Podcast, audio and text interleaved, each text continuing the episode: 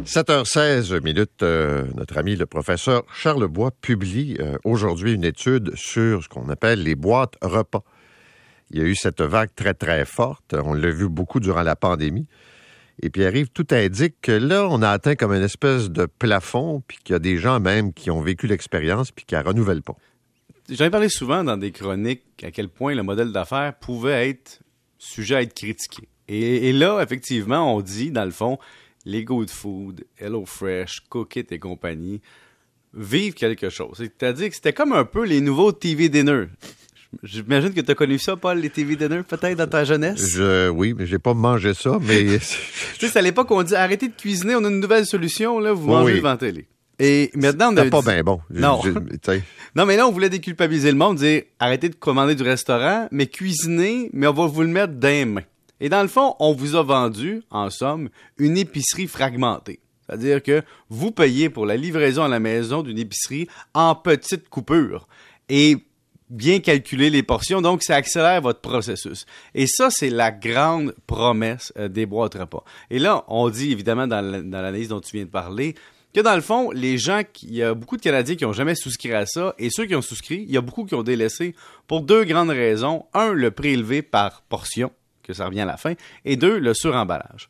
Et moi, je me suis dit, tiens, soyons comptables là-dedans, et allons voir les états financiers pour comprendre l'enjeu réel. T'as l'épicier, qui est dans sa position dominante depuis longtemps, qui est un commerce de proximité, qui t'offre, dans le fond, tout ce qui est livré dans ta boîte repas, mais dans un magasin. Ben, on regarde par exemple là, qui a généré le dernier trimestre là, 12,3 milliards de dollars de revenus, 473 millions de bénéfices nets. Qu'est-ce qu'on remarque?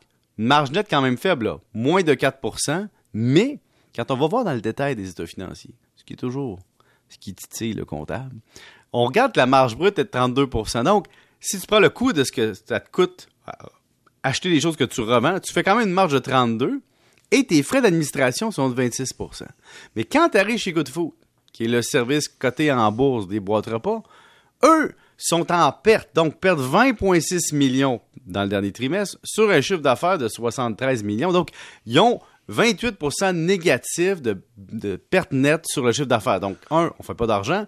Deux, la marge brute est plus faible que les épiceries. Elle est de 24 Puis les frais d'administration explosent, sont à 45% Ce que je suis en train de te dire, c'est que Good Food paye très cher pour te convaincre d'acheter la boîte en marketing, en gestion, en administration. Et sa façon de monter en valeur, ce serait de réussir à convaincre plus de Canadiens et plus de Québécois de consommer. Mais là, avec ce qu'on voit ce matin, les boîtes repas se font dire, les gens l'ont essayé, ils ont abandonné de temps en temps, ceux qui sont restés sont là, mais votre croissance de modèle d'affaires devra passer par autre chose. Et quand tu regardes ça, mettons t'es l'épicier, là, les deux bras croisés. Puis tu te dis, bon, ils font des pertes, on va pas les acheter. hein. on va s'entendre. On va les laisser faire des pertes, on ne rentrera pas là-dedans. Mais nous, on a tellement d'options. Plats préparés, on peut commencer à envoyer dans- par une application à nos clients une recette de la semaine. Et si les penseurs marketing des épiceries vont plus loin, Paul, ils pourraient nous envoyer un parcours. Voici votre boîte repas de la semaine dans l'épicerie. Voici comment parcourir. Prenez vos plats, là, là, là, puis là. Votre fromage, là, là, là, puis là. Oui, vous en aurez plus que dans votre boîte repas. Il y aura du gaspillage, mais ça va être encore moins cher que la boîte repas quand même. Mais je vais te dire, euh, dans les raisons que tu as données pour, euh, je dirais, le non-renouvellement Mhm. euh, d'achats comme ça de la part de certains consommateurs, je te dirais qu'il y a eu une très, très forte demande durant la pandémie. Oui, parce qu'on était, on s'entend, Ben on oui. voulait plus toucher à nos voisins. On nous disait, laissez votre épicerie deux jours dans le coin. Ben oui. Nettoyez-la avec des produits désinfectants. Ils nous ont fait peur. Mais l'autre chose, c'est que le service n'a pas été bon. Ah, mais il y a pénurie. Il y a eu des problèmes de livraison. Puis là, les auditeurs, puis il y a eu des pages Facebook consacrées à ça. Et parfois même, la, t'ouvrais la boîte et c'était décevant.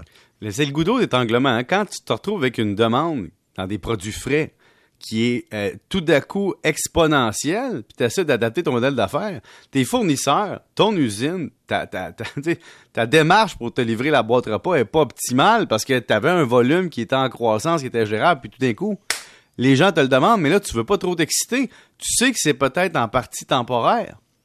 Donc, moi, Paul, j'ai une super idée marketing pour les épiciers. Ça va s'appeler I Cook, je cuisine.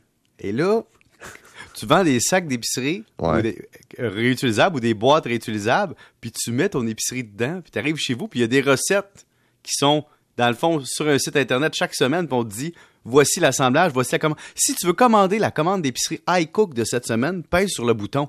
Donc, tu vas à l'épicerie, tu payes 5$ piastres pour la faire assembler, elle est déjà toute assemblée, puis tu sais, tu peux vraiment concurrencer ce marché-là en étant innovant au niveau du marché qui existe déjà.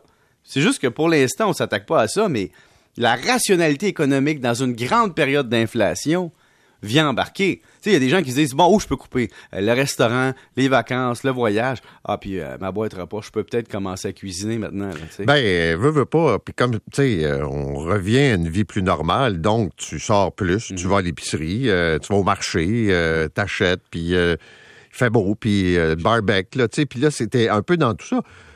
Très franchement, non, on l'a essayé, Mhm. une couple de fois, puis là, à un moment donné, non. Non. Eh, mais et moi, l'autre affaire que je dois avouer, puis là, moi, c'est pas pour faire la promotion des épiceries, mais je suis une drôle de personne, Paul. J'aime ça, moi, faire l'épicerie. Je suis sûr que si tu faisais des lignes ouvertes, tu aurais des débats de société là-dessus. Il y a des gens qui adorent ça, et moi, je fais partie de cette catégorie-là. Tu veux m'envoyer à l'épicerie, là? Me promener dans les allées avec mon panier, sentir les produits frais, là? Je suis presque une pub ambulante. J'aime ça. Je suis comme ça. Mais comme moi, j'aime aller au marché Jean Talon ou au marché Atwater, mais Jean Talon, Oui. c'est plus près de chez nous, là, mais c'est agréable. Je suis allé samedi passé. C'est merveilleux. Je veux dire, tu te promènes, t'achètes des trucs, puis il fait beau. tu que- dépenses des calories, comme ça, tu peux manger. Tu un y a peu comme un- plus. Mais, mais tu sais, c'est- un- une expérience. tu. C'est plus fun de faire ça que d'ouvrir une boîte.